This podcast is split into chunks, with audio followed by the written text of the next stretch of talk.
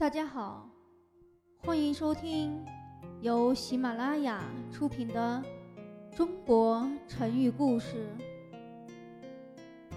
演播桐叶露珠，第六集成语闭门思过。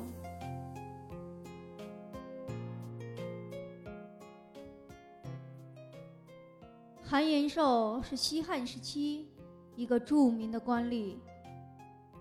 他做官崇尚礼仪，以教化感人向善，以礼让解纷息讼。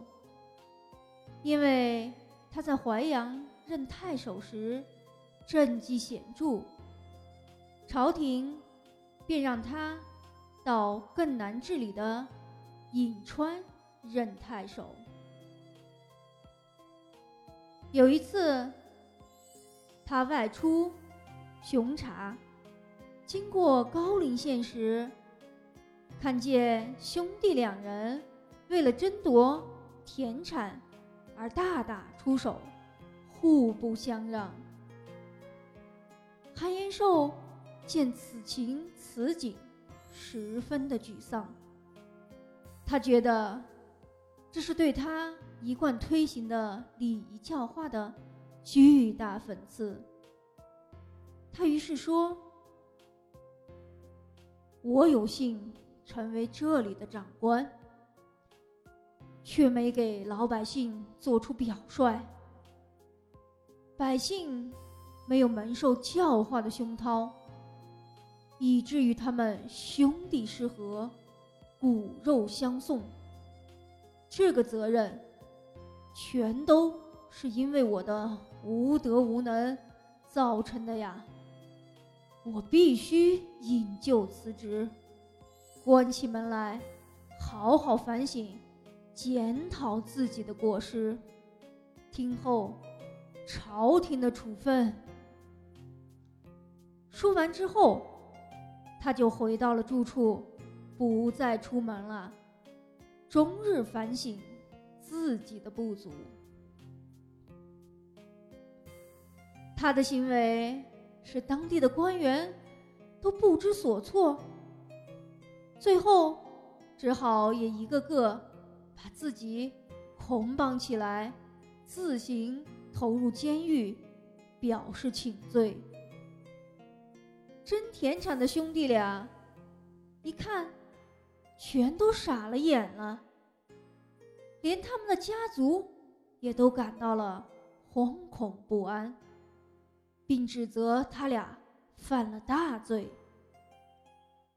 兄弟俩被深深的感动，痛悔自己的错误，剃光了头，裸着上身到县衙去请罪。两人都表示愿将田产。让给对方，并希望韩太守能原谅他们。韩延寿于是出门，和县里的官员及兄弟两个见了面，并大设宴席与他们共同欢乐。后来，人们就用“闭门思过”来比喻。有了过失和错误之后呢，要自我反省与检讨。在这里，“闭门思过”的“过”，就是指过失的意思。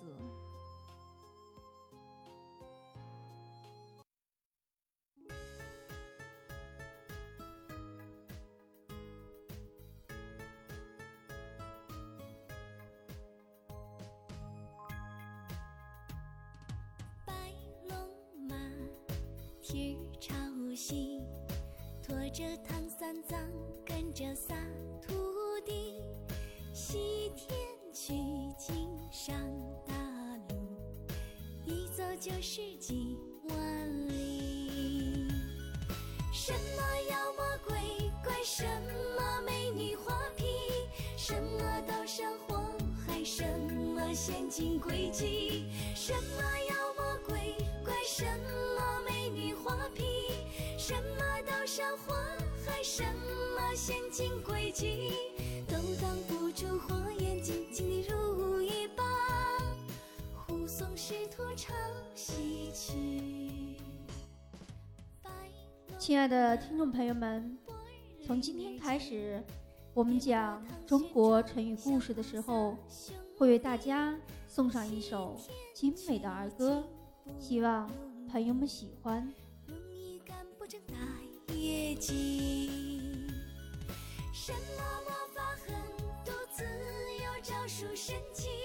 八十一难拦路，七十二变之地。什么魔法狠毒自有招数神奇？八十一难拦路，七十二变之地。师徒四个真要斗魔同心合力，